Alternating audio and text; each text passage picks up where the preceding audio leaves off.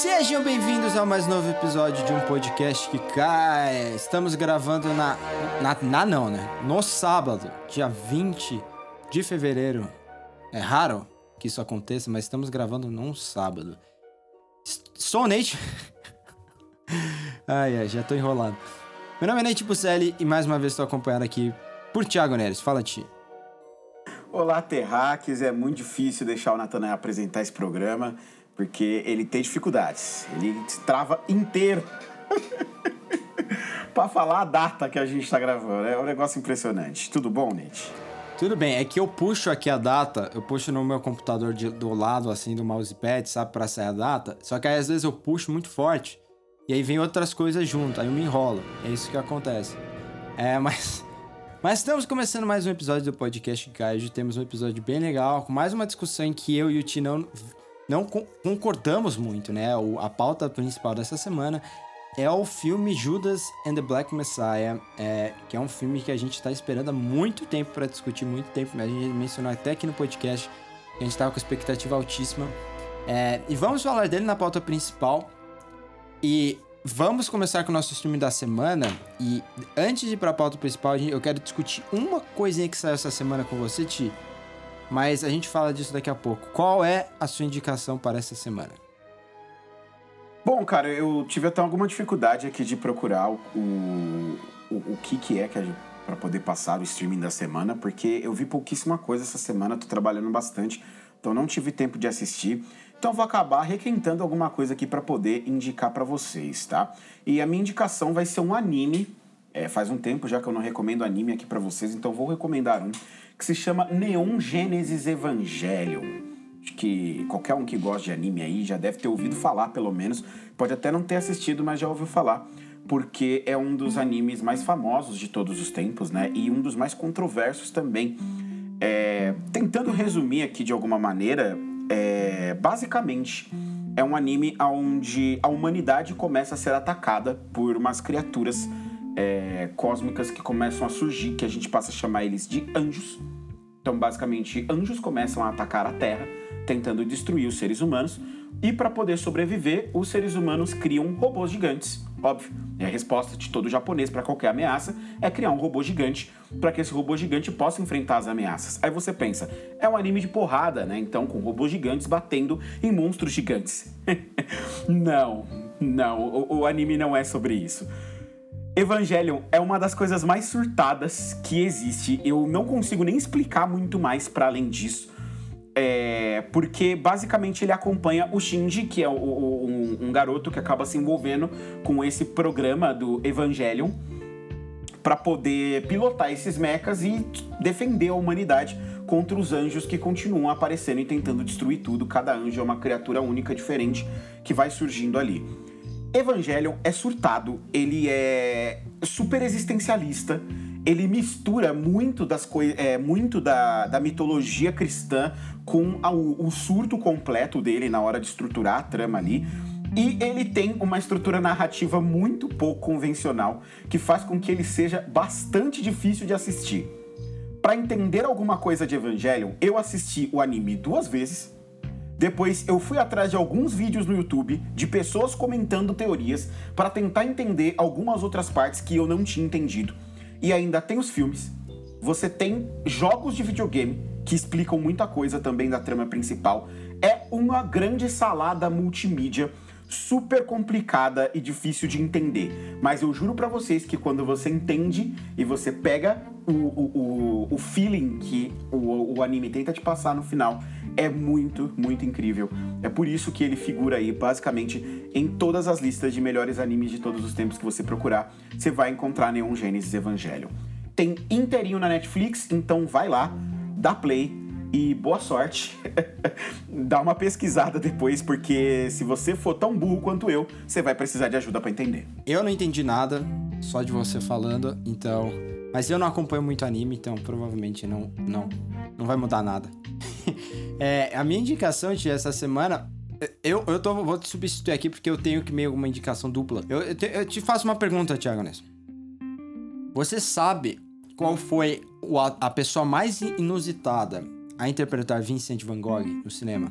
Não faço ideia. E se eu te disser que Martin Scorsese já interpretou Vincent Van Gogh no Eu cinema? ia dizer pra você que o Scorsese precisa parar de atuar. Ele é um excelente diretor, como ator ele não me convence. Ainda mais pra interpretar o Van Gogh. Ele atuou várias vezes na década de 90. Ele atuou no filme do Robert Redford, o Quiz Show, e ele tá bem, pra ser sincero, depois, se vocês quiserem ver. Quiz Show que é bem legal, viu? Não é um puta filme, mas é bem divertido. É, não tem nada a ver com Quiz Show, o que eu vou falar aqui, mas eu estou algumas semanas, eu sempre esqueço na hora de falar, do grande Jean-Claude Carrière, que é um dos grandes nomes da novela vaga, um dos grandes nomes do, do daquela, daquele cinema moderno ali da década de 60. Ele, ele trabalhou muito com Buñuel, mas trabalhou com outros grandes nomes, tanto na Alemanha, quanto na França, quanto na Inglaterra. Participou de diversos filmes com ajudando o roteiro, desde filmes do Philip Kaufman a, até filmes do Philippe Garriel, Garriel que é pai do, do Louis Garriel. Então, é, ele é um dos grandes nomes, assim, dessa... do cinema pós a revolução, digamos assim, na década de 60, né? E ele faleceu no dia 8 de fevereiro. E aí eu tô para algumas semanas para indicar um, um, dos últimos filmes que ele participou, que a gente nunca falou aqui no podcast, que é um filme de 2018, que é No Portal do Paraíso, um filme que você também gosta, um filme que tem, a, que tem William Dafoe como Van Gogh, né? E é um filme do Julian Schnabel, é, tá na HBO Go, recomendo bastante, é, eu acho que é o melhor filme do, sobre o Van Gogh já feito. É, é muito legal. É, ele não é convencional em sua narrativa. E ele tem também o Oscar Isaac como Paul Gauguin, o que já é o suficiente para você assistir o filme, certo? Tem Oscar Isaac e o William Dafoe. Mas, por que eu citei o Scorsese? Porque outro filme que está na HBO Go, e outro filme que tem a ver com Van Gogh, e eu só percebi que esse filme tá lá, tipo, hoje, é Sonhos, o último filme de Akira Kurosawa que eu já indiquei aqui num podcast. E se eu não me engano, foi naquele podcast sobre o último filme de Star Wars. Só que agora ele tá no streaming, como é streaming da semana, eu vou indicar de novo aqui, fica a minha indicação dupla, porque ele também tá na HBO Go. E, e, o, o, e são oito episódios, né? Assim, que o Kurosawa coloca ao longo desse filme. filme de, é o último filme dele é um filme de 1990. E em um dos, últimos, em um dos oito episódios, o Martin Scorsese interpreta Vincent Van Gogh. O que é sensacional, porque não tem nada a ver com Van Gogh.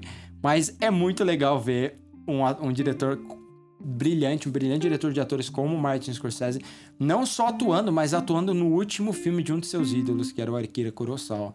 Então fica a minha indicação, aproveita porque eu não acredito que um filme tão bom como Os Sonhos, um filme tão belo, assim, tão poético como esse, vai ficar muito tempo no HBO Go.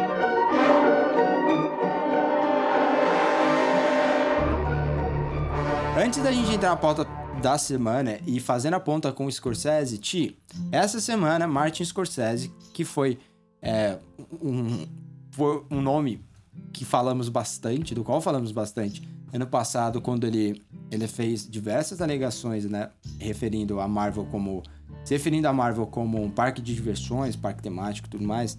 É, e a gente criticou muitos dos pontos de vista dele. Hoje, hoje nessa semana ele fez uma carta se referindo principalmente aos filmes do Fellini, né? Discutindo o amor pelo cinema e como o cinema vai sobreviver. E que hoje em dia as pessoas não fazem mais cinema. É, e, e, essa paixão não transborda mais, né? Que o, o, cinema que é feito hoje é produto. É o content, né? Que ele fala tanto.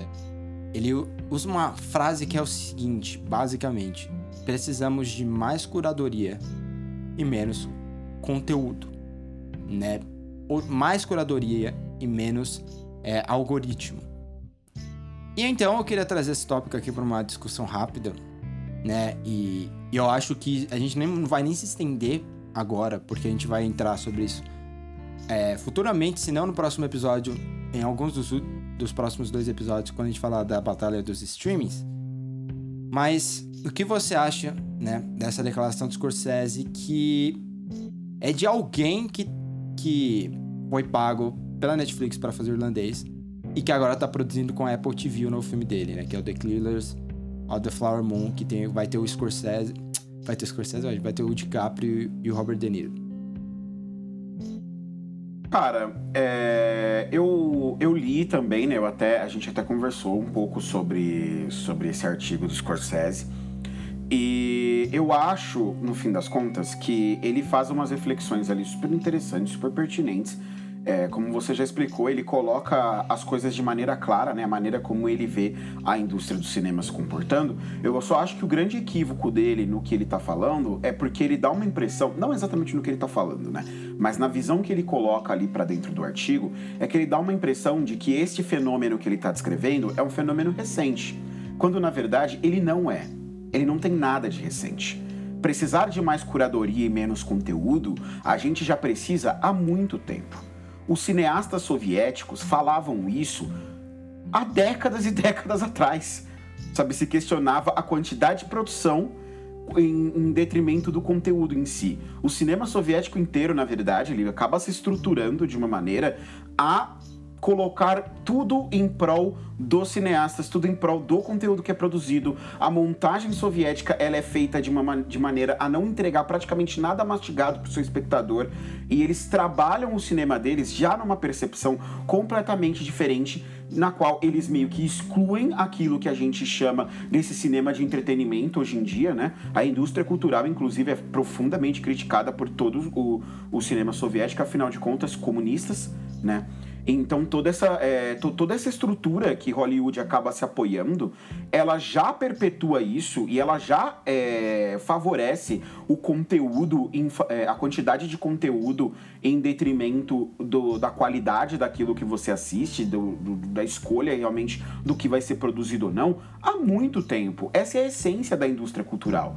É não se importar é, profundamente com aquilo, com o conteúdo que é produzido, com a qualidade e pensar exclusivamente no que as pessoas querem assistir.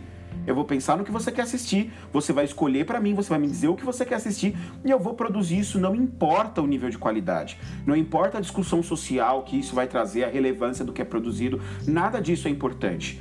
E isso vem desde muito tempo. Monkey tá aí para provar. Né? A gente falou tanto de Monkey aqui já no podcast recentemente. Monkey mostra exatamente como a indústria cultural vai se comportar. Ela vai é, agir como uma máquina de propaganda e ela vai pensar em, em quantidade em detrimento de qualidade.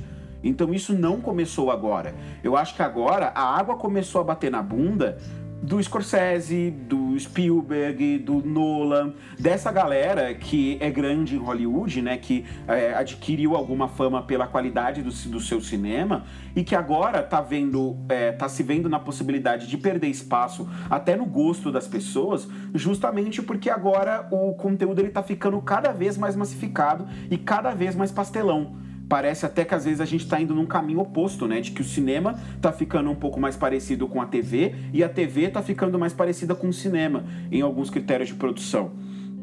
Então, é, agora, agora isso começa a incomodar esses grandes cineastas, mas é algo que já vem acontecendo há muito tempo e que, se a gente parar para pensar, muitos deles se beneficiaram disso também.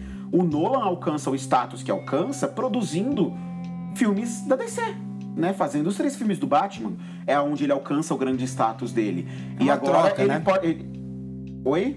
É uma troca, né? Beleza, você é, fez. É, exatamente. Milhões e assim, com o, que, que é um Batman cara que agora. mais transita entre o mainstream e a arte do que o Steven Spielberg. Sabe? Ele é o cara que representa isso. Então, é, eles, eles têm essa percepção agora é, de uma maneira recente, mas na verdade isso já se estende há muito tempo. Mas então, então mas ele sabe tá o que é só louco? diagnosticando uma coisa que para mim já tá aí há décadas. Mas é, é, é- isso é louco, porque me deixa louco. Isso é louco, me deixa louco. Eu tenho que. Eu tenho que ter uma curadoria melhor nas palavras que eu escolho. Eu preciso, urgentemente. Mas. Eu, o Spielberg é um caso à parte, porque há anos as pessoas estão tentando imitar o Spielberg e o único cara que eu consigo. Os únicos dois. Não, o único cara. O único, só tem um. Cara, que eu olho eu falo, caramba, esse diretor, ele consegue ser um autor dentro desse mundo totalmente de entretenimento. É o Edgar Wright, que, é, estranhamente ele faz uns filmes que você fala, cara, isso aqui é, é, é só o Edgar Wright faz. É, é, o mundo dele, é o jeito dele, é a assinatura dele, é, é a forma de expressar dele, é a arte dele e é totalmente entretenimento, sabe? Tirando ele, é, o Zemeckis não conseguiu esse nível alto de É, a crítica me ama, assim, eu, eu faço filmes incríveis e o público me ama. O Edgar é o único cara que me vem à mente. É o cara que você vai falar, cara, mas ele nunca fez um filme ruim. Eu Todo... acho que o Villeneuve tá um pouco nesse caminho. Mas o Villeneuve. Não, eu acho que o Villeneuve ainda não tá aí, cara. Ele não teve um filme que você fala, caramba, isso aqui é mainstream. Que nem, ele não fez um filme pipoca, que nem Indiana Jones, sabe? E foi indicado a, ao Globo de Ouro, ao Critics' Choice Awards, que a crítica ama, a indústria ama. O Spielberg, ele é o único cara na história. Por isso que existe o grande argumento por trás, e é por isso que eu defendo que o Spielberg é um dos 10 maiores cineastas de todos os tempos, é porque ele não é só o diretor mais famoso de todos os tempos, ele é o único cineasta que conseguiu aclamação altíssima da própria indústria, da crítica e do público. O Scorsese não tem o mesmo nível de aclamação do público. O, o Hitchcock não tinha o mesmo nível de aclamação na época da crítica. Não tinha o mesmo nível de aclamação da indústria. Cara, é, é isso que é tão impressionante. O Spielberg, ele. É, por mais que tem filmes e que a gente vai olhar aí. Oi? O Tarantino, eu acho que tem essa. No essa mesmo nível? também que o Spielberg tem. Não no mesmo nível, mas é também porque a carreira do Spielberg é muito mais longeva, né? A gente tá falando de um, de um cineasta com muito mais tempo. Você para pra pensar no Tarantino.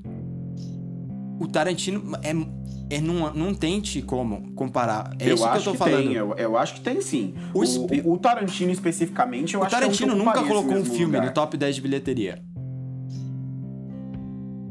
Tudo bem, mas ele tem um, um, um, É aquilo que a gente fala, né? O, o, o Tarantino é um daqueles diretores que o nome dele vai estar tá gigante no pôster. Sim, não, né? isso eu assim concordo, como mas o aí. Spielberg vai estar tá, e as pessoas vão ao cinema porque elas querem ver um filme do Tarantino e não é só o público que gosta de cinema que conhece Sim, o Tarantino. eu concordo. O público geral também conhece e vai ver os filmes dele Sim. porque é um filme dele. E eu e acho ele é um que ele, com eu acho que o Tarantino ele é mais nos autor filmes. do que o Spielberg. O Spielberg já falou várias vezes que ele é um contador de história, eu concordo.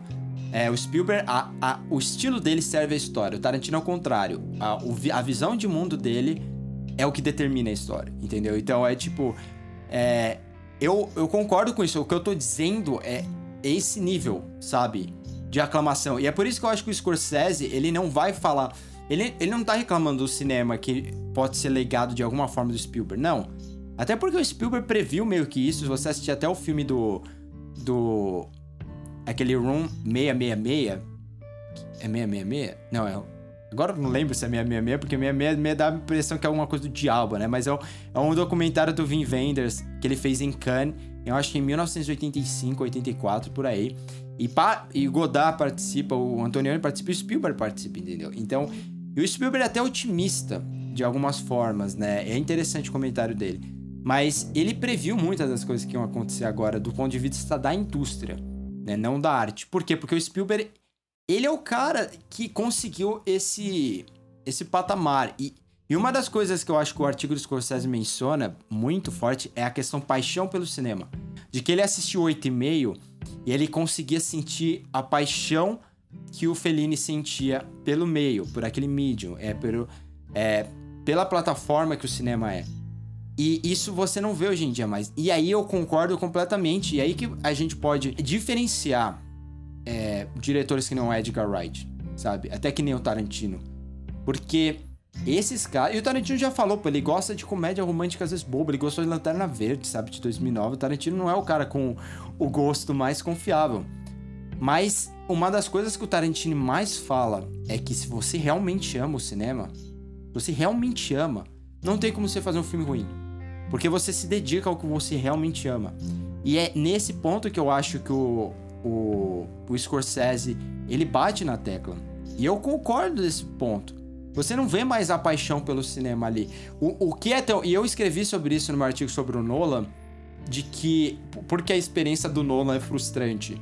Porque ele tá sempre nessa contradição, mas eu acho que o que supera o Nolan ao ponto da gente sempre respeitar, a gente sempre vai ver o filme dele no cinema e a gente sempre vai é, tentar ter a experiência do cinema, é que ele ama tanto o cinema que ele tenta fazer o melhor do ponto de vista de experiência para o espectador no cinema.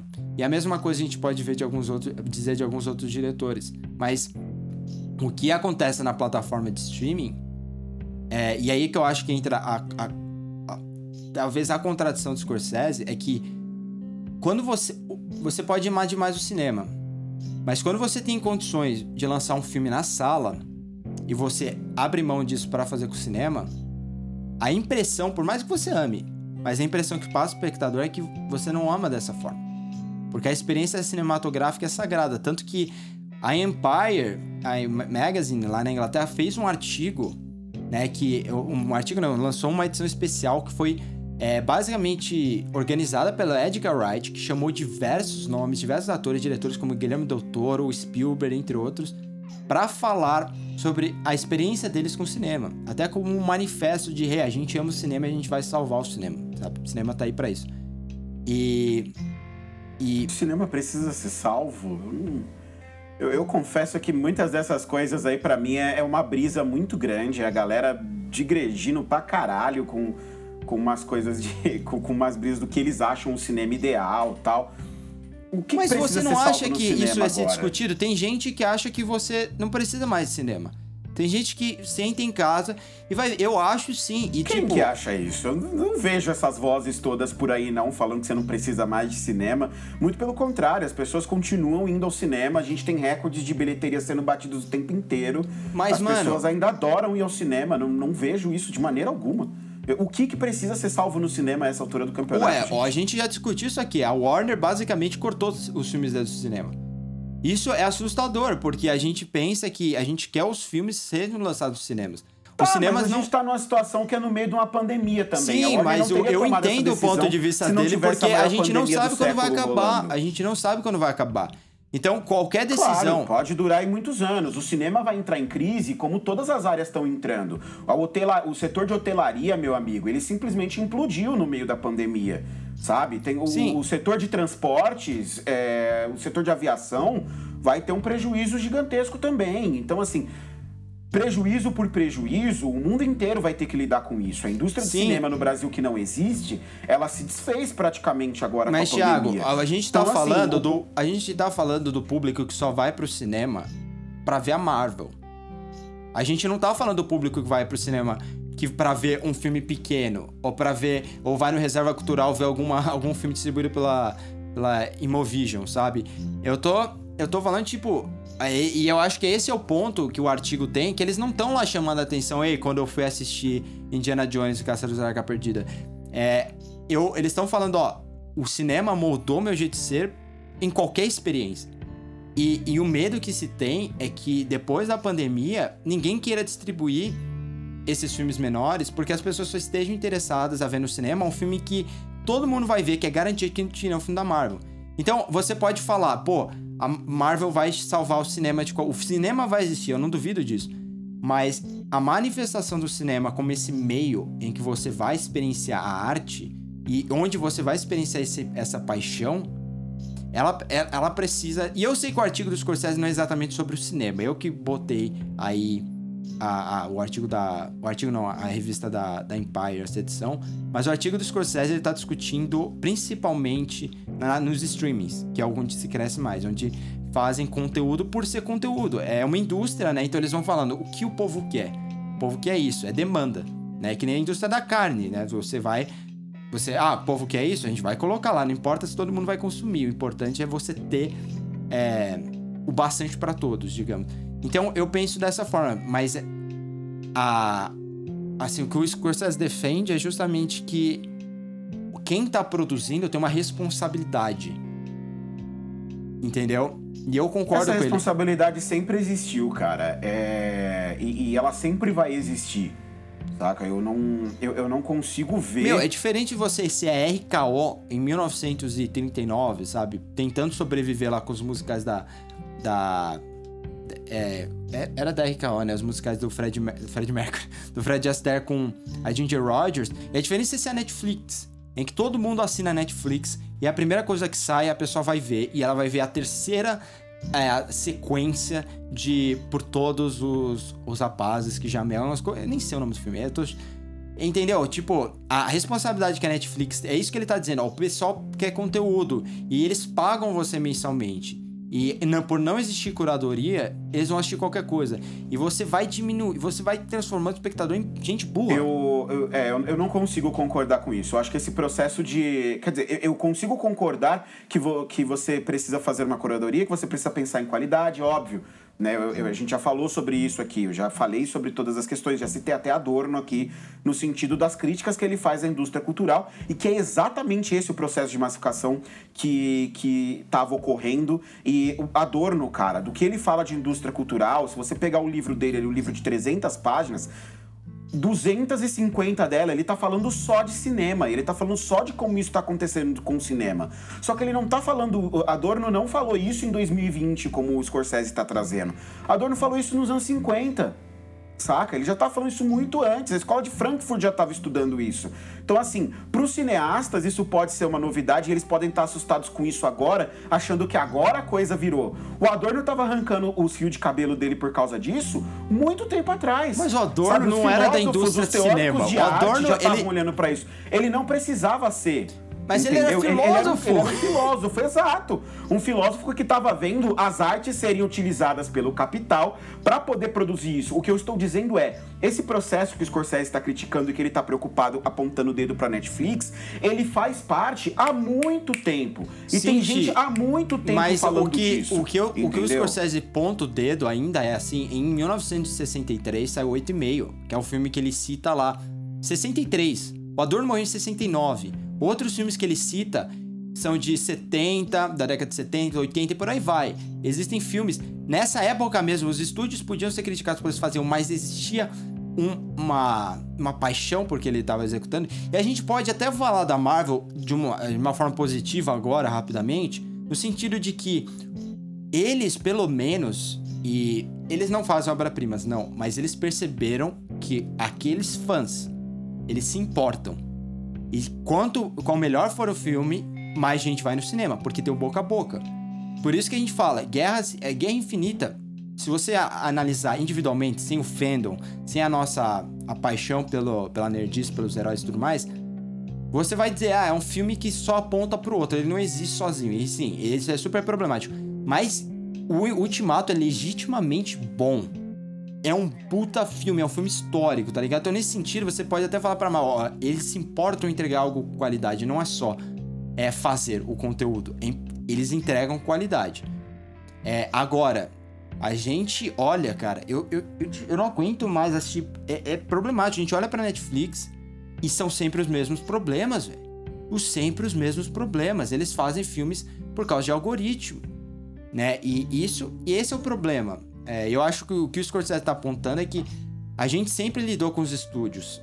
E sempre houve problemas com os estúdios. Isso sempre vai acontecer porque eles estão preocupados com dinheiro e a gente está preocupado com. com. É, com, a, com a arte, né? Só que o público, né, se ele quer uma coisa boa, ele tem que começar a se manifestar dessa forma. Então, por isso que a carta dele é não foi para o executivo, ela foi para o público geral. A gente precisa então, disso. Cara, mas assim, o, o público, ele aceita os dois.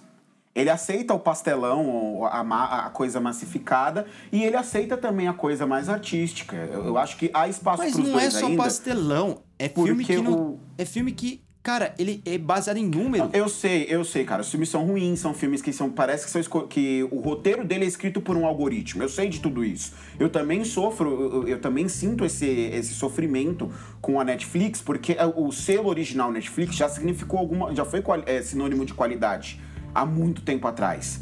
Né? Hoje, ele é, ele é o exato oposto. Quando tá lá um original Netflix, eu desconfio. Eu geralmente acho que é ruim quando sai um filme novo da Netflix, filmes da Netflix em geral, a não ser que sejam dirigidos por grandes cineastas, em geral eles são ruins. Sim. Em geral, ele, ele, eles não. Em geral, eu ignoro esses filmes. Eu sequer assisto. Eu só vou assistir se esses filmes alcançarem alguma notoriedade, se as pessoas começarem a comentar e o boca a boca me levar a assistir. Uhum. Então, esse processo, esse processo realmente ele acontece, ele é claro. Só que é, eu, não, eu não acho que as pessoas que querem ver esses filmes mais artísticos vão deixar de ir ao cinema por causa disso. É, elas não vão deixar de ir ao cinema. Ninguém que ama o cinema e que hoje e que antes da pandemia fazia questão de ir ao cinema para poder ver um filme do Spielberg, do Tarantino, do, do, Scorsese, de quem quer que seja, vai deixar de ir depois, uma vez que a pandemia passar. Se as pessoas não perderam o gosto delas por cinema e achar que elas vão perder, para mim é sandice. Sabe, isso não vai acontecer. Quem vai ao cinema para ver esses filmes dos grandes cineastas vai continuar indo. Quem vê no cinema uma experiência diferente, que vale a pena de ser, é, que vale a pena de ser vivida mais do que você assistir um filme dentro de casa, vai continuar indo. Isso não vai mudar. No que vai, é, vai demorar para que as coisas aqueçam, vai demorar para que tudo volte ao normal, mas isso é para todos os setores do, do mundo, sabe? E a dissolução, uma crise dentro do dentro da dentro de Hollywood, no fim das contas, ela é, ela vai, ela vai acarretar em, em, efeitos que não começaram por causa da pandemia e não vão terminar por causa deles. Isso já está acontecendo há muito tempo. Entendeu? Então eu, eu, eu, entendo a posição do Scorsese, mas eu acho que ele está olhando de um ponto de vista muito de dentro é, da indústria, que às vezes impede ele de ver o, o, o cenário como um todo. Como já dizia José Saramago, né? É preciso sair da ilha para ver a ilha. Então eu. Mas ele não tem que defender é, estúdio. E eu, eu, o que eu fico puto com isso é porque ele faz um acordo com a Netflix e não se preocupa se o filme vai ser lançado de cinema. E o. Novamente, ah. o filme. O, o artigo do Scorsese não é sobre cinema. Eu botei cinema no meio porque a gente tá falando do Edgar Wright. E eu vou mencionar de novo aqui o, a revista da Empire, que, que é britânica, não tem como chegar aqui obviamente. Mas é, é, tem algumas matérias online publicadas no site da Empire e eu recomendo que vejam, porque é basicamente, gente, olha, cinema ainda é importante, porque ao contrário do Brasil, em que a maioria dos cinemas são cinemas é, grandes, é espaço de tal de cinema, é Cinemark, blá blá blá. Na Inglaterra, em Londres principalmente, Nova York, existem muitos cinemas de rua, mas muitos cinemas de rua. Então a AMC, que nem é pequena, sabe? A AMC fechou vários cinemas em, nos Estados Unidos. Em Londres fecharam vários cinemas, entendeu? Então é por isso que existe revista. Agora o, o Scorsese, ele, ele, ele não tem que defender. Eu, eu, a gente às vezes contextualiza, fala do ponto de vista do dinheiro, para defender algumas. É, para questionar decisões estúpidas dos estúdios, como a gente fez com o lançamento de que Tenet estava para estrear no final de julho e foi adiado três vezes. Mas eu acho que quando a gente para pra, pra falar da, do cinema, a gente tem que defender, que nem o Scorsese tá falando, defender o cinema como uma forma de expressão, como uma, uma arte que, mesmo você não fazendo, porque, é, mesmo você não sendo um autor, e muitos dos grandes cineastas de todos os tempos, o William Wyler, ele executava, ele não estava ligando para a história tanto, ele não estava preocupado em, em falar sobre apenas o que ele gostava. Né? O Spielberg gosta mais de contar a história do que impor uma visão de mundo. E tem o Scorsese que tem uma visão de mundo muito definida e todos os filmes dele refletem essa visão de mundo. São diferentes tipos de diretor, mas todos eles entendiam que você precisava fazer aquilo com, entre aspas, amor. Você precisava colocar uma dedicação na forma de contar a história, porque aquilo ia passar para o espectador. Eu acho que é um pouco tarde. Eu até entendo o aviso dele, só que é um pouco tarde. Eu acho que a gente tinha que ter escutado o Adorno lá atrás. Agora é um pouco tarde. Eu acho que é tarde, mas eu não acho que é tão tarde como a Adorno dizia. Ah, não. Eu acho que é sim.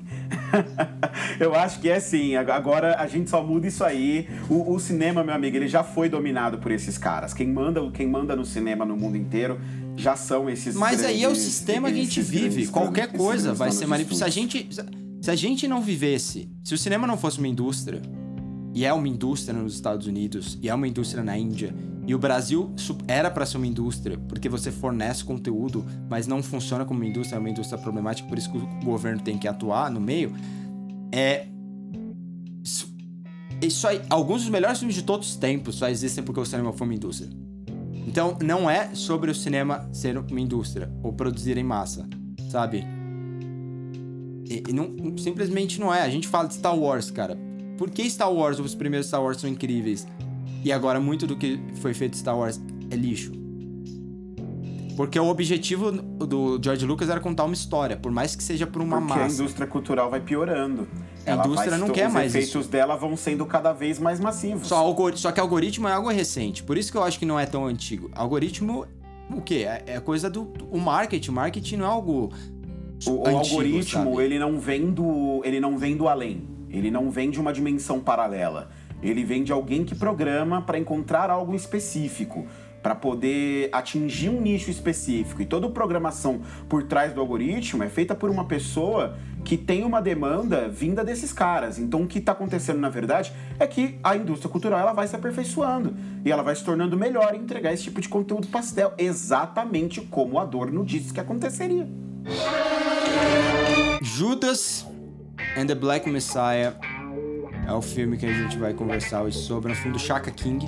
Ele que já tinha dirigido alguns outros filmes, né? Não fez muita coisa, dirigiu mais coisa para TV. É, esse apenas eu acho que o segundo longa-metragem dele, eu terei que confirmar isso, mas se eu não me engano, o segundo longa-metragem dele, o primeiro faz.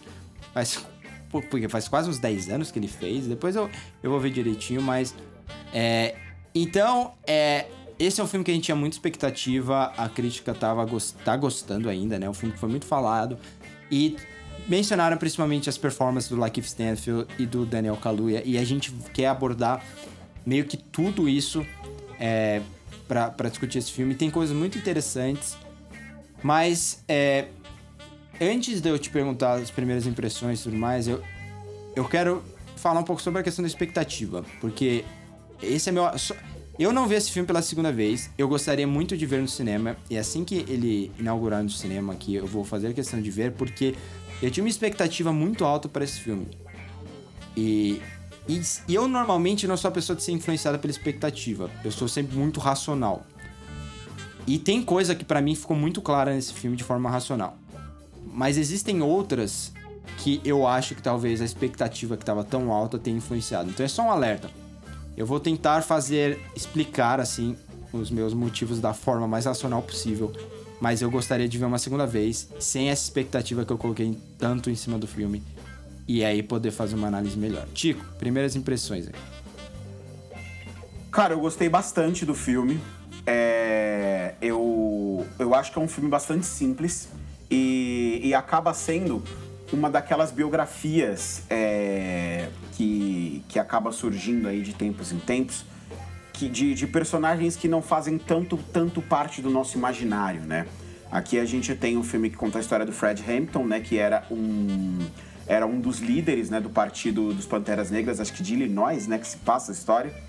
Bem me lembro de Illinois, isso. E ele era um cara que estava se tornando muito proeminente, né, dentro dos Estados Unidos. E justamente após a morte do Malcolm X e, e, e do Martin Luther King, o, o, governo americano sempre manteve um olho muito aberto em direção aos Panteras Negras e principalmente as lideranças que começavam a ascender dentro do partido.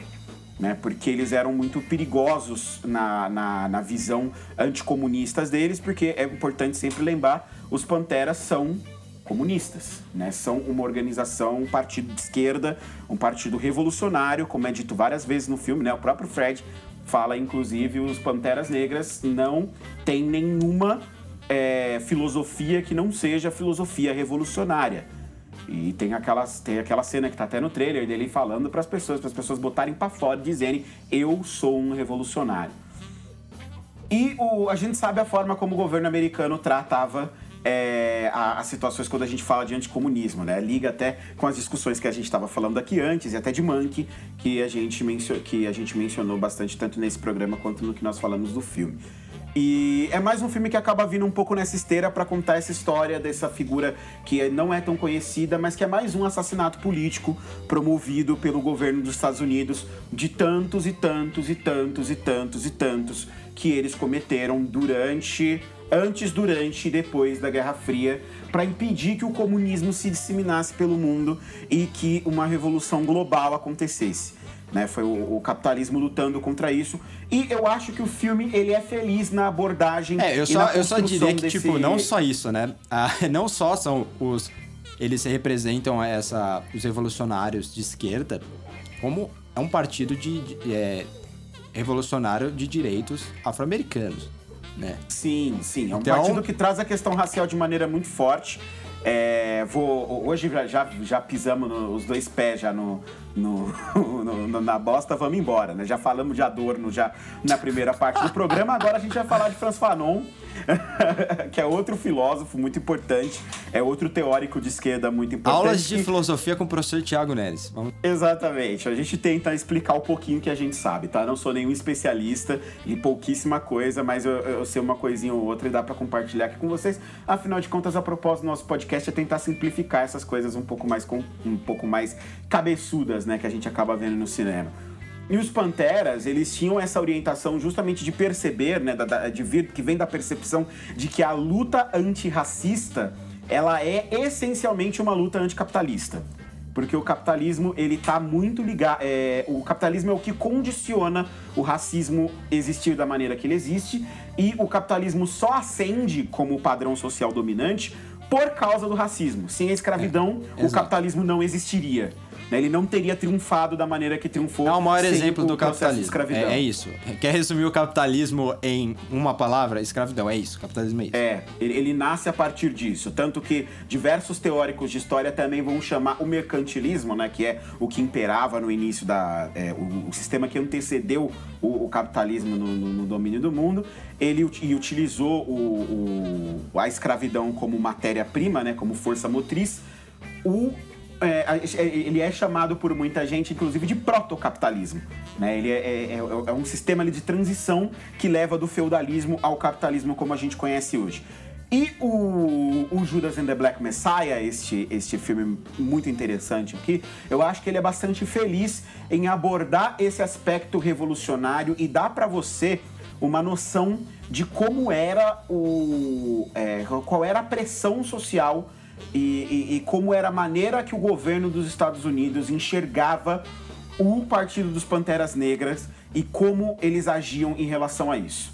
É realmente expor como eles, eles praticavam esse terrorismo, né? Porque você sair por aí matando líderes é, do mundo inteiro que, que fizeram revoluções nos seus países, como a gente tem exemplos ao monte aí, você pode entender isso como terrorismo. E se você faz isso dentro do seu próprio país, é terrorismo externo praticado pelo próprio governo né? As pessoas, é, é tanto que você vai matando os líderes revolucionários aos poucos, é, você vai, nos momentos certos, você vai praticando esses assassinatos políticos e assim você assegura que a revolução que eles querem realizar nunca aconteça porque o líder sempre morre, né? Martin Luther King morreu, Malcolm X morreu, Fred Hampton morreu também. Spoiler aí para vocês já do final do filme. E eu acho que o filme é muito feliz em trazer esse clima e trazer a perspectiva de quem está dentro, de quem estava dentro do partido, de quem vivia aquela é, é, essa militância né, ali nos Estados Unidos naquela época. É, eu acho que o filme é muito feliz em abordar essas, esse aspecto e mostrar não só contar não só a história do Fred Hampton, contar não só a história do, do, do, que aconteceu ali com ele, mas abordar o partido dos Panteras em si e mostrar a maneira como eles se sentiam e como eles enxergavam a situação na qual eles estavam inseridos. Inclusive, é interessante você ver que tanto a viúva quanto o filho do Fred é, foram consultores ao longo do filme inteiro né, para poder poder ajudar a contar a história e trazer justamente essa visão quase que pessoal deles em relação ao que ao que aconteceu, né, e conseguir contar essa história. É, eu acho claro uhum. que o filme tem alguns problemas, como já virou praxe a gente reclamar aqui no podcast, principalmente eu. Vocês sabem, eu sou o cri-cri do ritmo, eu sou o cri-cri do filme que não, que não flui bonitinho do começo até o final. É. é e, e, esse filme tem um problema, ele tem, uma, ele tem muita gordura ali no meio. Que Mas você sabe que eu, eu acho que. Eu você, você já falou meio que a parte boa, e eu concordo com praticamente tudo que você falou. O meu problema com isso e eu vou entrar na parte assim mais crítica, é que tudo isso que você falou é, é história. É o que aconteceu. É o que você pode ler num livro, por exemplo. Então uhum. eu vou focar um pouco mais na questão da execução. É, primeira coisa é, que eu. É, eu acho um crime. Eu acho criminoso, de verdade. Eu acho que deveriam bater na, na porta, ou seja, do sindicato ou da academia, de quem for. Que tá colocando o Daniel Kaluuya para competir como coadjuvante. É criminoso, de verdade, com um cara que tá o filme inteiro tá presente ele é mais filme protagonista inteiro. que o Lakeith Stanfield. Ele não, o Lakeith Stanfield, a gente vai falar Lakeith Stanfield daqui a pouco, mas tipo, o Daniel Kaluuya, ele tá no filme inteiro, o filme é sobre ele, ele é o motivo de tudo acontecer no filme, ele move a trama pra frente, tudo isso.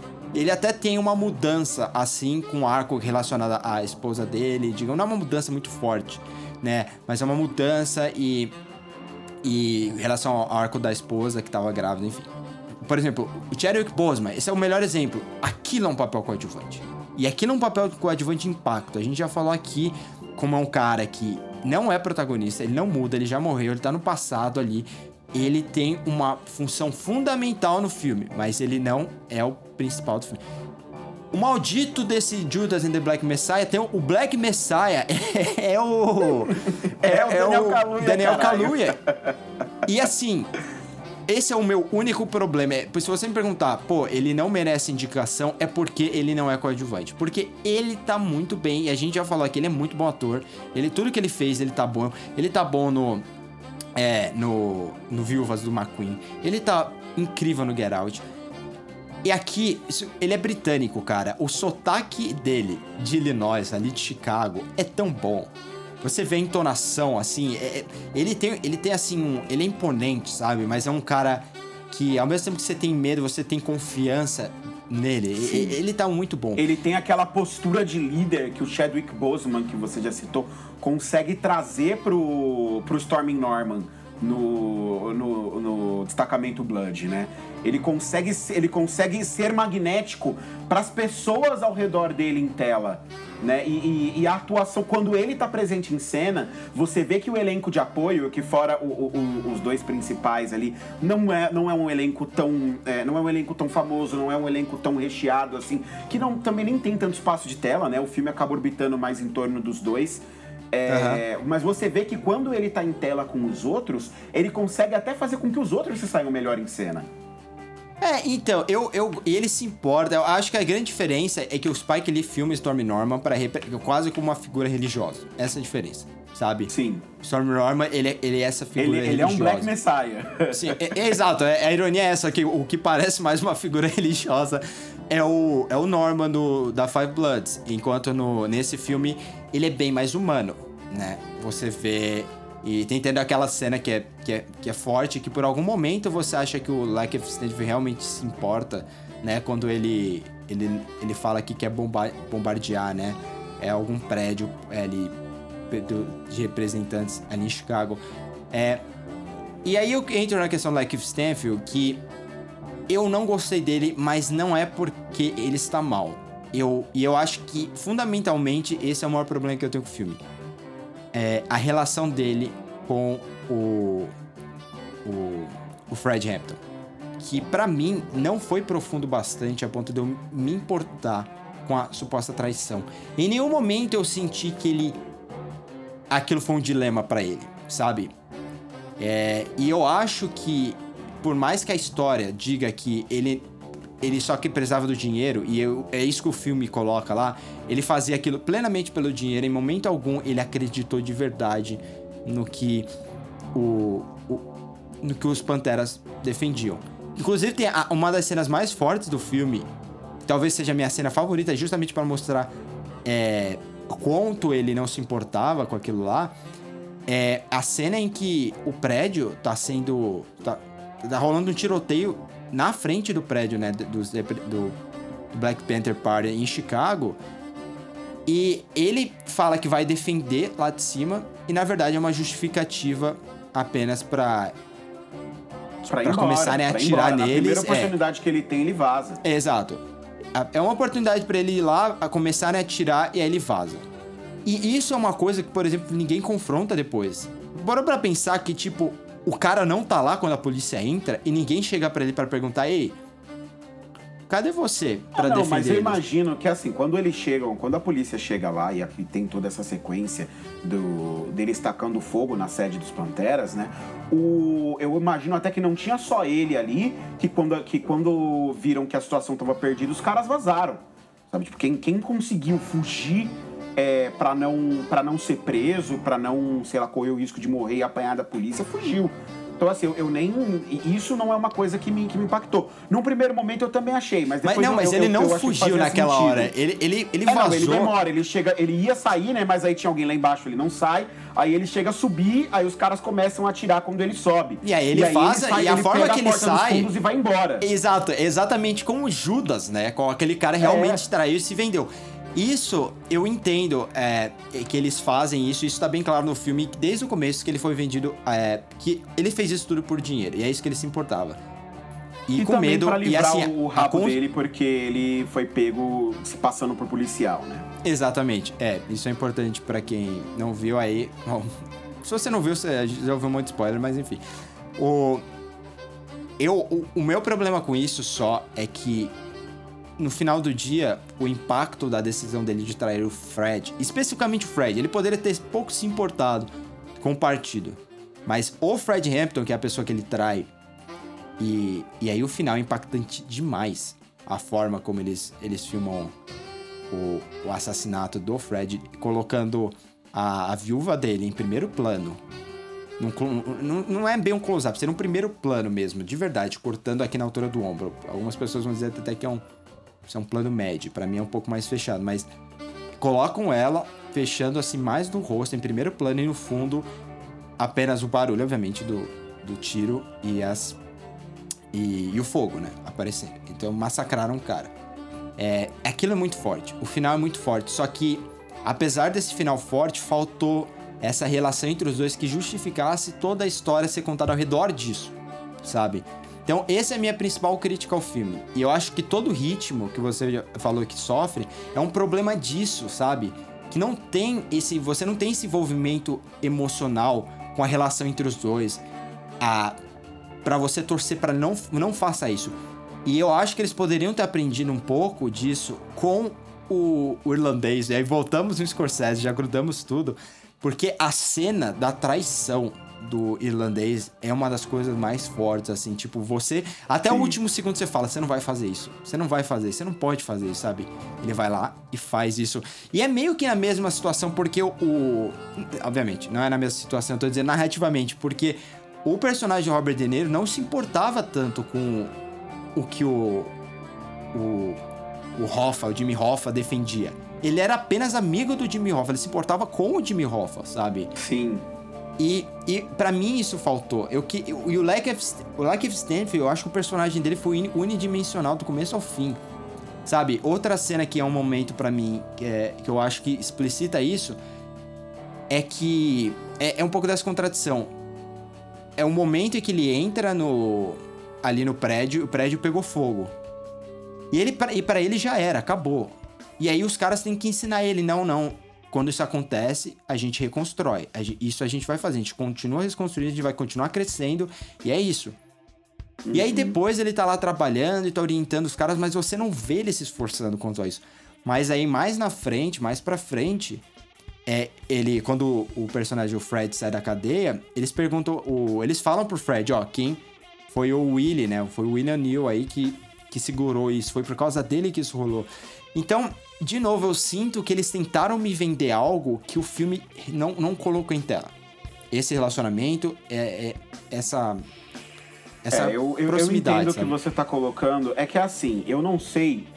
E, e aí a gente pode até aproveitar essa oportunidade dessa, dessa sua crítica para poder discutir é, a construção né, de biografias e o, o que, que vale a pena a gente seguir estritamente como foi realidade, como foi a realidade, e o que vale a pena você mudar ou alterar um pouco, tendo em vista a qualidade do seu filme e a melhor maneira de contar a história que você está querendo contar. Porque eu uhum. concordo uhum. com você que falta isso, realmente, falta sentido nessa relação dos dois.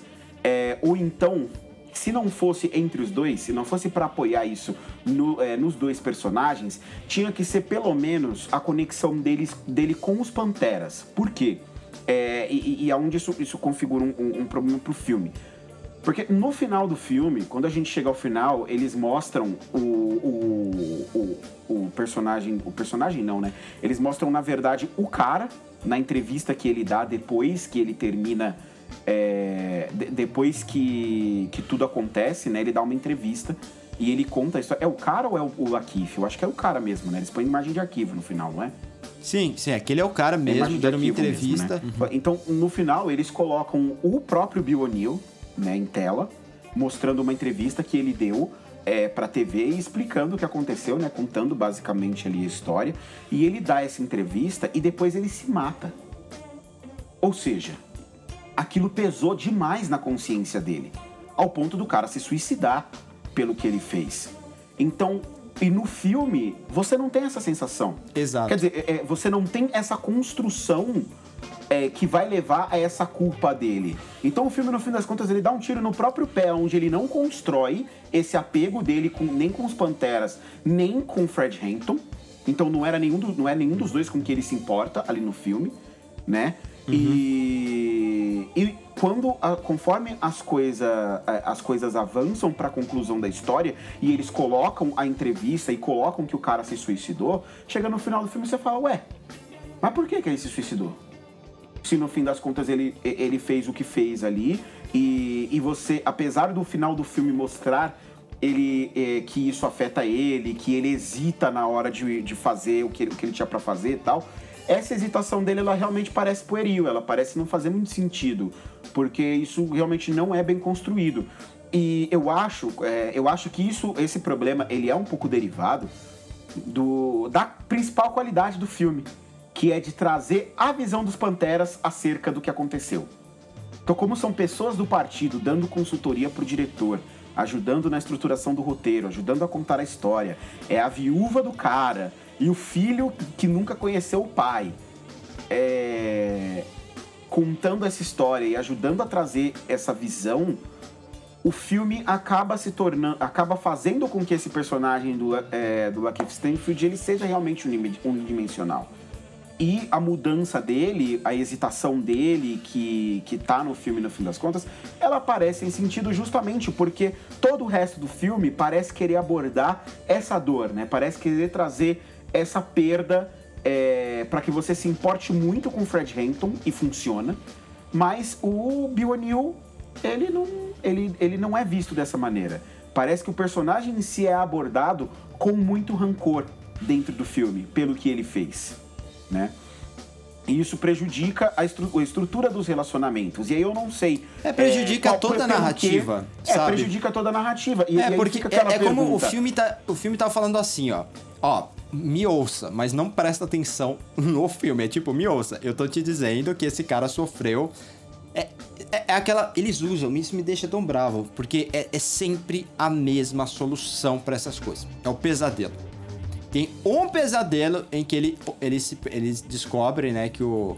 Que descobrem que ele é o traidor, né? E aí ele ele é revelado e aí ele se sente culpado. Mas ele, ele, não, ele não tá lá porque ele tem. Ele tá traindo o irmão dele, ele tá traindo alguém que ele se importa. Ele tá fazendo isso porque ele tem medo de morrer, né?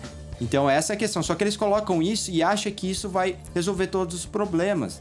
E, e, é. é. e, é, e, é, e essa minha sensação, me atrapalhou demais isso. Talvez, é por isso que eu falei no começo da expectativa.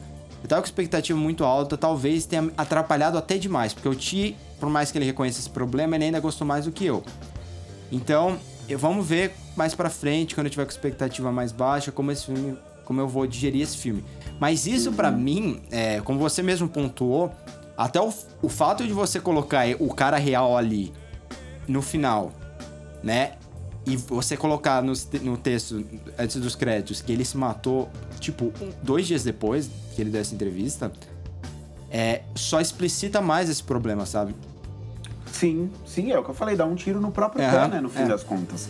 E, e, eu acho que a gente pode até, pode até se questionar qual era, a, a, a, de fato, o que, qual que era o motor dessa culpa dele. Era, era o, o Fred era essa relação, e, e, é isso no fim das contas que falta no filme, ou era com os Panteras e por ele ter passado tanto tempo com aquelas pessoas que ele acabou se apegando a essas pessoas e ele, se, ele a luta começava a fazer um pouco mais sentido para ele e aí no final ele queria desistir. Porque nada disso está no filme no fim das contas, né? É, é, é, o que eu disse, parece que o filme olha pro, pro Bill O'Neill com um rancor tão grande que o personagem em si não é desenvolvido. É. Ele não tem. Ele, ele vai do começo até o final, como você falou, do mesmo jeito. E no final ele muda completamente, ele, ele, ele começa a apresentar essa culpa tal, só que você não sente essa construção.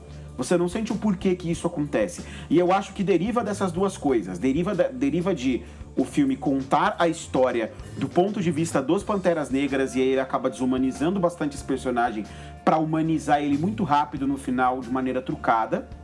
E vem também de um diretor que é inexperiente. E a gente sempre acaba mencionando isso aqui no podcast, né? Falando que diretores inexperientes tendem a deixar esses problemas, às vezes, por trás ali, quando o filme passa. Se o produtor do filme, que é o Ryan Coogler, tivesse pego ah, esse roteiro e produzido ah, em si, nós teríamos amigo, outro filme. Eu te garanto. Meu amigo. Seria um filme muito melhor do que o que ele é. Aí talvez a gente estivesse debatendo aqui agora se esse era o melhor filme de 2020, sabe? Ah, se ele merecia dúvida. ser, o, é, ser aí o, o, grande. Porque, mano, faltou personalidade. Fal não é só que é o segundo filme desse cara, mas faltou personalidade. Se esse fosse o segundo filme do Spike Lee, esse filme seria excelente.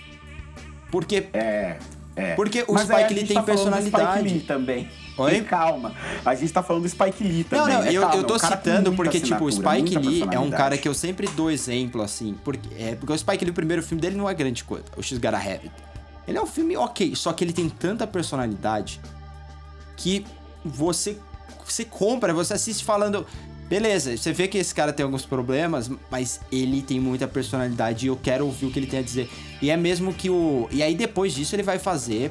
Pô, ele faz o. O. Né, Do the Right Do Thing. Do the Right Thing. Puta filme. Do the Right Thing é incrível. Sabe? E então. Eu sinto falta de. É mesmo. A gente pode usar o próprio Ryan Coogler como exemplo. O primeiro filme dele lá, o é, eu esqueci agora o Station, lá, o Fruitvale Station, que tem o Michael B. Jordan, é um filme que tem muitos problemas, mas ele tem tanta personalidade, ele tem coragem para dizer o que ele quer dizer. Que você de novo fala, cara, eu vou querer ouvir o que esse cara tem a dizer. E aí ele vem e faz o Creed. E o Creed, o primeiro Creed é um puta filme. E aí depois ele faz o Pantera Então, é, é, é, eu, eu sempre sinto um pouco de falta disso, sabe? Quando. Mesmo eu, eu, eu ficaria mais feliz e é por isso, por exemplo, eu prefiro The Five Bloods a esse filme. É um exemplo ótimo, porque eu acho que os dois filmes têm problemas. Mas o The Five Bloods, ele tem personalidade. Então, no final do dia, eu quero ouvir mais a pessoa que vai me contar uma história com personalidade. É, de uma forma que eu, que eu. Não vou dizer goste de ouvir, mas de uma forma que me intrigue ouvir. Do que uma uhum. pessoa que vai me contar a história que já existe, que eu posso, por exemplo, ler depois sobre. De uma forma que sei lá, eu não. Eu, eu vou me sentir que falta muita coisa, sabe? Uhum. É, assim, é como eu disse, é um diretor jovem, né, que tá fazendo aí os seus primeiros trabalhos, então é, não é todo mundo como, como Spike Lee que já começa pegando uma câmera ali para fazer seu primeiro filme, tendo muito claro o que quer, tendo uma voz muito própria, uma maneira muito própria de contar a história. Né? Eu acho que isso você vai desenvolvendo ao longo do tempo e como e do ponto de vista de uma de pura execução, é, da, da, história que ele tinha em mãos para contar, eu acho que o, que o King até que se sai bem. É, não, não, é, que, quisera eu que meu primeiro que, que meu primeiro filme fosse tão ruim quanto o Judas and the Black Messiah é, que no fim das contas não é um filme ruim, né? É um filme bem bacana. Mas, mas eu concordo com você que Destacamento Blood acaba sendo um filme bem melhor, é um filme muito mais autoral, um filme com muito mais assinatura, que acaba, é o que a gente falou, né? Ele consegue tentar um personagem coadjuvante dele como um Messias, como Messias, né, de uma maneira muito melhor do que esse aqui que chama o protagonista dele de Messias, mas não consegue, é, mas não consegue dar essa mesma carga, né, colocar nele esse, esse mesmo raio de inspiração para as outras pessoas é, no, no, roteiro ali. Mas é. eu, eu quero destacar também algumas coisas que eu gosto bastante aqui no filme. É, a primeira eu vou falar aqui rapidamente, a segunda a gente já vai até para um, um, um pequeno quadro aqui no nosso programa. A primeira eu quero destacar o Sr. Jesse Plemons, tá? Baita ator, eu adoro odiar esse homem. Toda vez que ele faz um vilão, que ele faz um antagonista, eu fico feliz. Porque eu sei que eu vou olhar pra cara dele e eu vou falar, esse cara é um fila da puta. E ele vai me convencer que ele é um fila da puta nas duas primeiras falas dele. E, e, mesmo que ele não seja, porque nesse filme aqui, eu acho que o dilema dele funciona melhor que o dilema do Lakeith Stanfield. Né, no fim das contas, porque ele, ele, aquela cena da conversa dele com o diretor do, do, do FBI é muito boa. dos caras, dos caras perguntando para ele o que, que ele faria se, é, se a filha dele chegasse com um namorado preto em casa. Assim, essa cena é muito boa, é, ela é muito bem feita. E você vê que. Mas, ele... ela, é, mas ela não é previsível, velho. Ela não é, é. Assim, existem dois tipos de previsibilidade. E a gente discutiu até isso essa semana sobre WandaVision. E não necessariamente sobre isso, mas eu acho que se enquadra aqui também. Existe hum. o previsível de é um processo e ao longo do processo as coisas vão ficando previsíveis porque o roteiro tem ferramentas que apontam para algo e, e, aí é uma qualidade, digamos, eu não diria que até mesmo você pode dizer, eu, vai ficar difícil de entender, gente, mas eu vou falar mesmo assim. É, sexto sentido, o final acaba sendo previsível porque existem ao longo do filme diversas evidências que apontam para aquele final. Então o final te surpreende porque você é manipulado a olhar para o outro lado mas estava apontando para ali. Então, nesse sentido, é previsível. E existe o previsível de que eu tenho certeza que isso X vai acontecer exatamente desse jeito e vai acontecer nesse momento e vai levar aquilo. Você assiste, começa a assistir o filme e você sabe o que vai acontecer. O maior exemplo disso é o segundo filme do Ben Affleck, que é o Atração Perigosa, que até hoje é o filme mais previsível que eu vi na minha vida. Que você assistiu dois minutos de filme e você fala, vai acontecer isso? Vai acontecer isso? vai acontecer isso e acontece exatamente o que você tá falando. Mas o que eu acho que nesse momento, essa coisa do FBI, é isso. Eles. Quando eles falam, pô, já aprenderam o cara lá, tá ok, vamos seguir. Aí você vai falar, não, eles vão dizer que eles têm que acabar com todos eles e que eles têm que achar uma forma. E se isso fosse construído de outra forma, eu acho que eu até gostaria, mas ficou, para mim, essa foi a minha impressão, ficou tão caricato esse FBI, sabe? Você não achou, mano? Eu achei tão caricato esse de Edgar pouco. Hoover. Parece o pinguim do Batman, velho. Que é igualzinho o pinguim do Batman. Cara, para mim não ficou nem um pouco caricato. Na real, o grande, a grande questão é que é, é duro olhar para essa, essa organização tão romantizada por, por Hollywood ao, ao, longo do tempo, da maneira como ela de fato era. Assim, o, o FBI não foi criado para ser uma super divisão de inteligência e, e, e, e que, e que era para solucionar crimes super complexos. Não, é, é, mais um olhar de controle para a população e para lidar com os inimigos internos e, e, era exatamente assim que o FBI se, se comportava não, em relação sei. aos Panteras eu, Negras. É, é, assim, eu, não, eu não sei como a gente pode achar caricato que um diretor do FBI se mostre um puta de um racistão de merda. Mas eu é, acho que é a forma. Que seja assim. Não, não, eu não, eu não contesto o, o, a, o, que ele, o conteúdo. O conteúdo é correto, a gente sabe. Eu acho que a forma que chegaram até aí.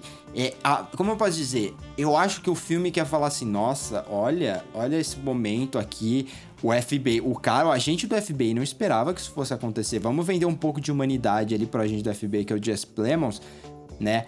Que eu, nesse momento, eu até gosto um pouco mais do. De, porque ele, ele se mostra um pouco mais. É, com um pouco mais de dimensão, sabe? O personagem do Jess Plemons.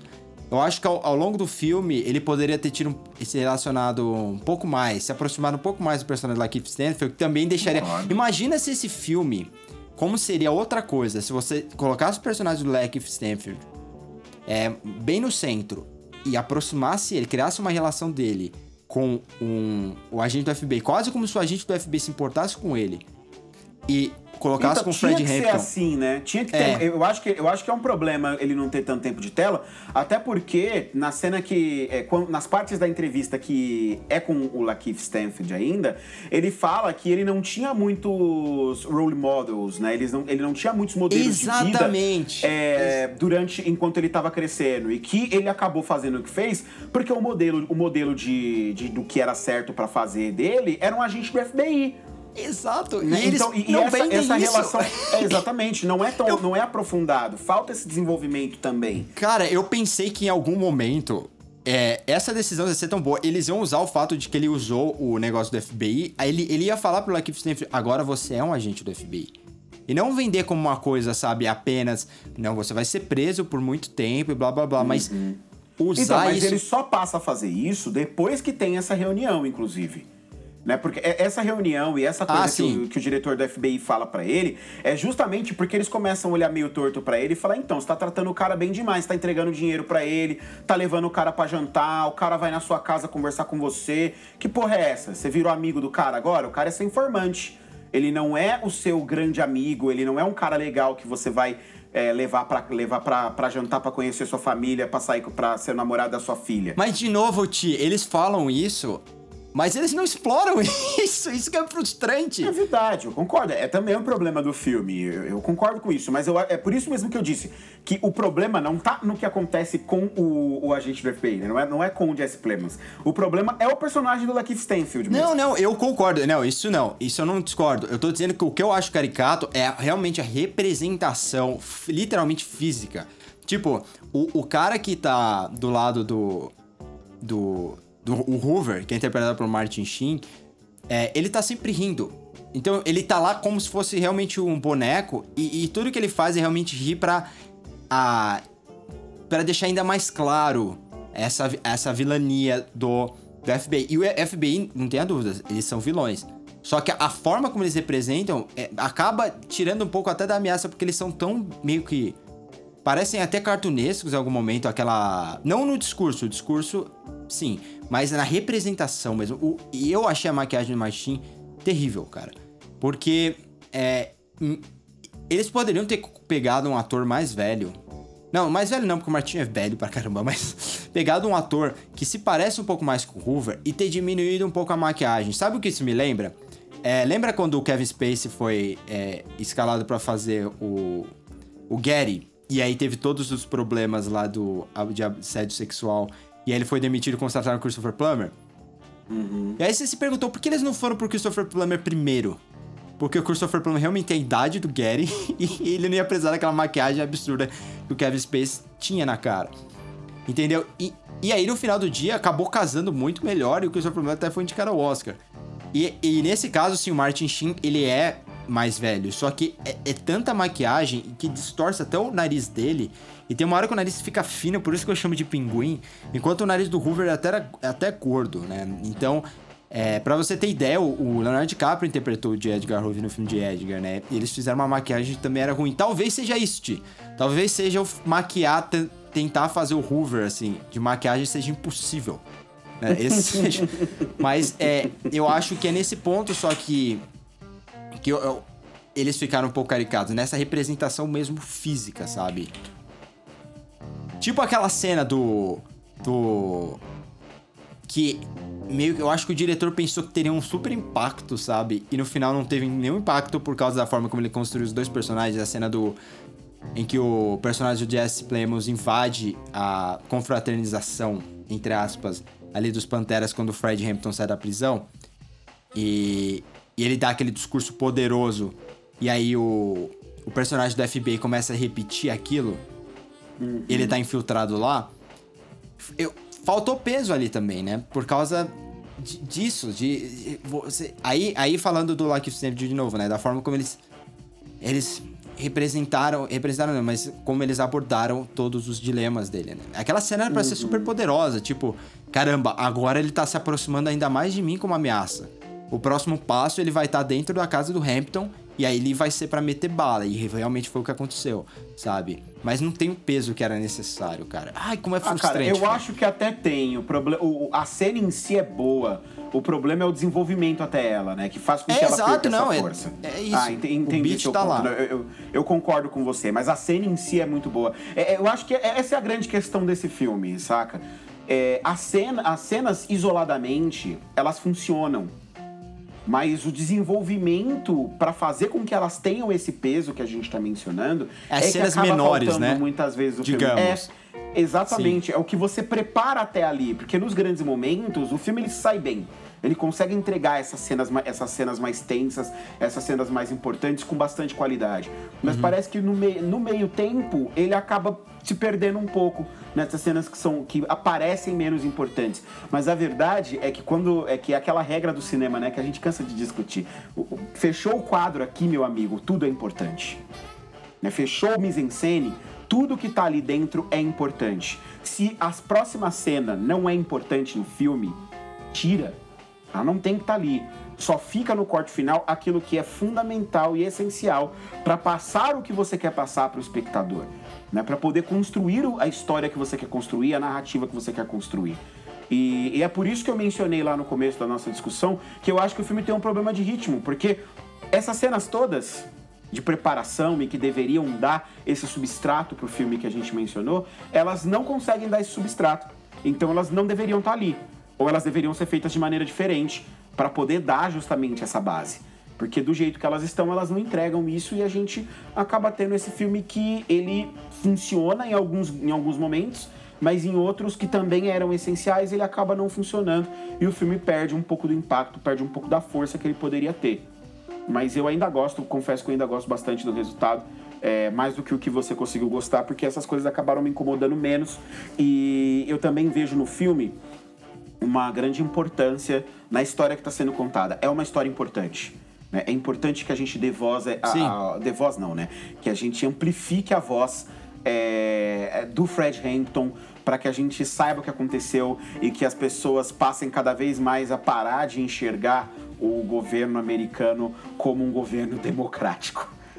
Porque você desestabilizar culturas ao redor do mundo, praticar assassinatos políticos na África, na Ásia, no Oriente Médio e dentro do seu próprio país para assegurar que o sistema político que você tem continue vigorando indefinidamente, isso não pode ser entendido em lugar nenhum como democracia.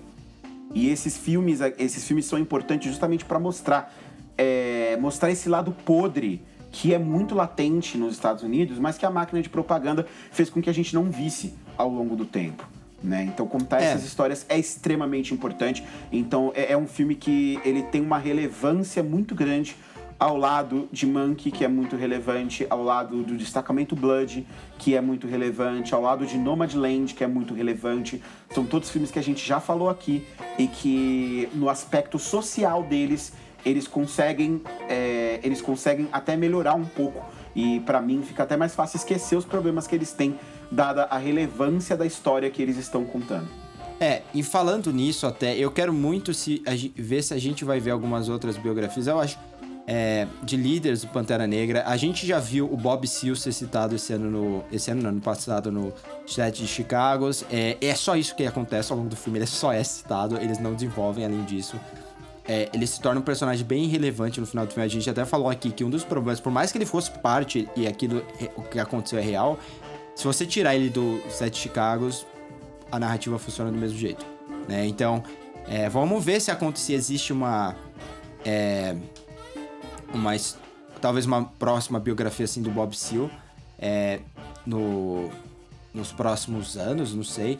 É, a gente sabe que, que outro, outra figura importante, né? Até porque o Bob Seale tá vivo ainda, né? Tem isso. Né? O Bob Seale, ele, ele não morreu, mas o, o cara que fundou com ele o, o grupo dos Panteras Negras, o partido, foi o, o Huey P. Newton, né? Que era é um cara muito importante. Ele morreu em 1989, tinha 47 anos. Supostamente a morte dele não tem a ver, né, com uma questão política e parece realmente que não tinha a ver, mas mesmo assim foi um cara super relevante, talvez dos mais relevantes do Pantera Negra, dos Panteras Negras. E vamos ver se vai ter alguma coisa, porque nunca foi feita uma biografia dele. É, e ele é mencionado direto para quem é fã de hip hop em direto. Ele é, o Kendrick Lamar já mencionou, o Tupac já mencionou, enfim. Ele é um cara super importante. Eu quero ver se vai sair, porque, lembrando, ano, esse ano, levando em consideração até agora, tem esse filme, o Mangrove já menciona também o, os Panteras, né? A personagem da. Uhum. Eu esqueci o nome Letitia da atriz. Wright.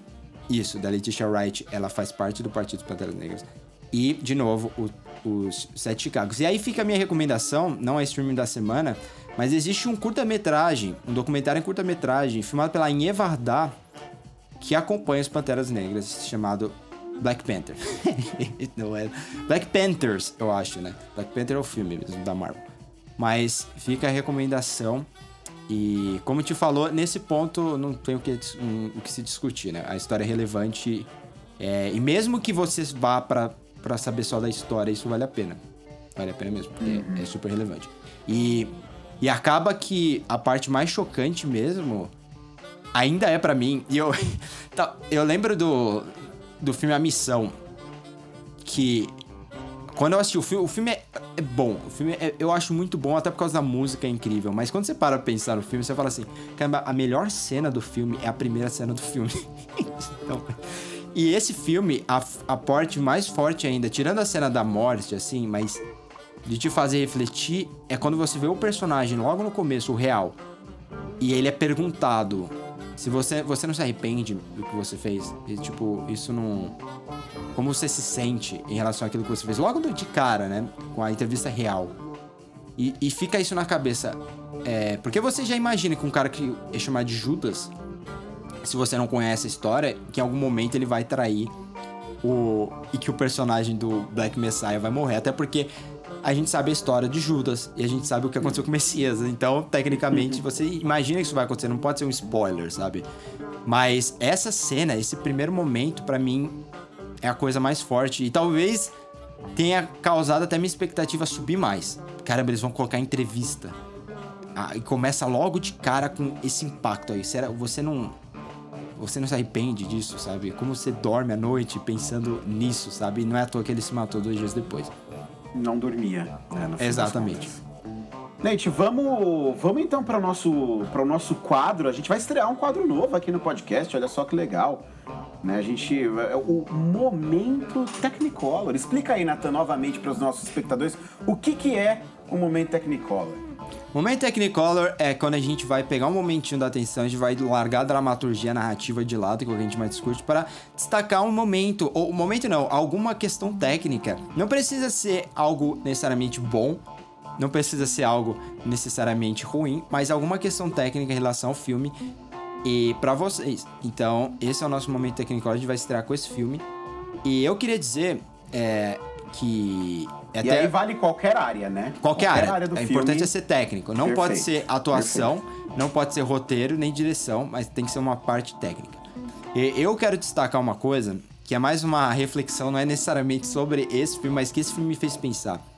Sobre o uso de anamórfico ou é, esférico. Então, para quem não sabe, e o Thiago fez uma cara estranha aqui, é uma questão de fotografia. Existem formatos, né, de assim, de impressão, digamos, que você usa. E obviamente não é um negócio que você vai decidir só na revelação ou na forma na hora de exibir o filme. Você pensa sobre isso, né? É, que é o anamórfico esférico. Então, o anamórfico, ele vai achatar um pouco o quadro. Basicamente é isso, ele vai achatar. Uma forma de você perceber o anamórfico nos filmes é olhar os buquês, né? Então são aquele o, o desfoque. Olha o buquê da luz. Se ele tiver bem oval, bem oval, quase uma, um cilindrozinho, é, isso é o anamórfico. E ele achata também o rosto, né? O esférico, ele vai manter redondo. Então, esse filme, ele utiliza esse formato esférico, né? Lente esférica. E por que eu achei isso interessante? Porque é, essa discussão entre anamórfico e esférico, ela, ela vai desde a década de 50. E na década de 70 foi muito utilizado o esférico. Foi muito utilizado. Desde, diretores desde o Scorsese ao, ao Robert Altman, todos eles gostavam de utilizar esse esférico. Né? Esse anamórfico, desculpa.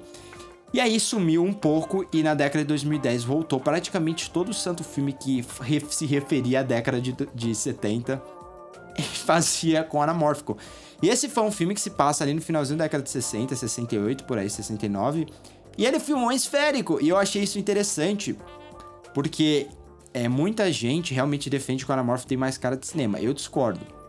Só que aí eu vou pra posição polêmica. Depois de falar tudo isso. Inclusive, eu fui no Twitter para falar: caramba, eu acho. Eu fico feliz que esse filme tenha usado esférico. Eu acho que esse filme ia ficar melhor em anamórfico. Na composição que eles fizeram, eu acho que a Ai, caramba, principalmente por causa dos desfoques, sabe? Eu acho que ia dar um senso mais de, desse mundo problemático, quase opressor, é, em que esses personagens vivem. Então, basicamente, meu minuto Technocolor é para explicar isso e reclamar. Não reclamar, mas eu acho que se eu tivesse experimentado fotografar esse filme, eu teria feito em anamórfico, essa seria a minha escolha. E, e é só isso, basicamente. Muito bom, muito bom. O meu, o meu destaque técnico aqui, Nathan, é figurino. Eu quero falar de figurino. Porque eu, eu, eu achei uma das coisas mais legais desse filme, eu guardei até agora para poder falar, justamente essas escolhas. Eu, eu sou suspeito para falar, por quê? Para mim, esse visual dos Panteras, essa, é todo essa, esse, esse uniforme quase que eles usavam, para mim é muito apelativo. Eu sempre achei muito foda essas boinas todas, assim, de, de lado, naqueles, no, nos cabelos armados tal. Cara, eu sempre achei isso muito incrível. E, e, esse é um filme que consegue representar isso bem. E apesar de não ser in, muito inventivo, né, ele consegue trazer esses figurinos todos e essa, essa estética dos Panteras Negras de uma maneira bastante clara. Né, e, e, e ajuda a situar e criar uma, aquela sensação que era comum mesmo para as pessoas de que quando você está andando na rua e você vê um, um, uma, das, uma dessas pessoas caminhando, você sabe quem ele é. Você sabe uhum. que ele é um membro do partido, você sabe o que vem com aquele conjunto todo por causa da boina, por causa das jaquetas, por causa das botas, por causa da maneira como, ele, como eles se portam com essas roupas e como isso acaba conversando com a postura política deles, né? E com, e com essa estrutura. Então, para mim, o filme reproduz isso muito bem. É... E, e, e, eu acho que vale a pena o nosso destaque aqui. Toda vez que o figurino ajuda a compor, ajuda a contar a história, é, a gente sempre tem que deixar as nossas palmas. Principalmente os figurinos do Lakeith Stanfield. Eu acho que é o, é o. Até porque ele tem essa mudança, esse essas Puts. duas. Supostamente deveria ter essas duas personalidades, né? A do com o Pantera uhum. e fora. Então eles trabalham, né, isso ao longo do filme através do figurino. Uhum. Mas não é só isso, né? Porque a gente tem também, a gente tem também toda a questão dos dashikis que ele fala durante o, é, durante o discurso dele e tem outros personagens também que são pontuados ali na história a partir do figurino né? De você olhar e o figurino já te dá essa dimensão. Até porque o figurino é ele é uma cara. forma de, de protesto também. E, e esse filme entende isso de uma, de uma forma, assim, muito sutil, eu vou dizer, porque ele não quer chamar atenção para isso, mas isso acontece ao longo do filme. E nesse ponto eu concordo. Eu ia até dizer, não é culpa do figurino que o personagem Lakeith Stanfield, é, as relações dele são mal é, desenvolvidas. Só isso. Não, com certeza. Na verdade, o figurino tá ali para ajudar. Teria ajudado ainda mais se tivesse desenvolvido de, de uma maneira melhor. Bom, gente, é isso. Agradeço ao Ti, agradeço a todos aí que nos acompanharam até agora. Uma alta discussão, não só, parece que a gente teve duas pautas principais hoje, a gente discutiu Mas bastante. tudo se conectou, foi lindo, É, tudo cara, se conectou. A gente até falou de irlandês depois. É, falando do Scorsese, do seu é, manifesto, digamos, e também de Judas and the Black Messiah. Ti, muito obrigado e a gente se fala semana que vem. Valeu, Nate. Obrigado a você que nos acompanhou e até semana que vem.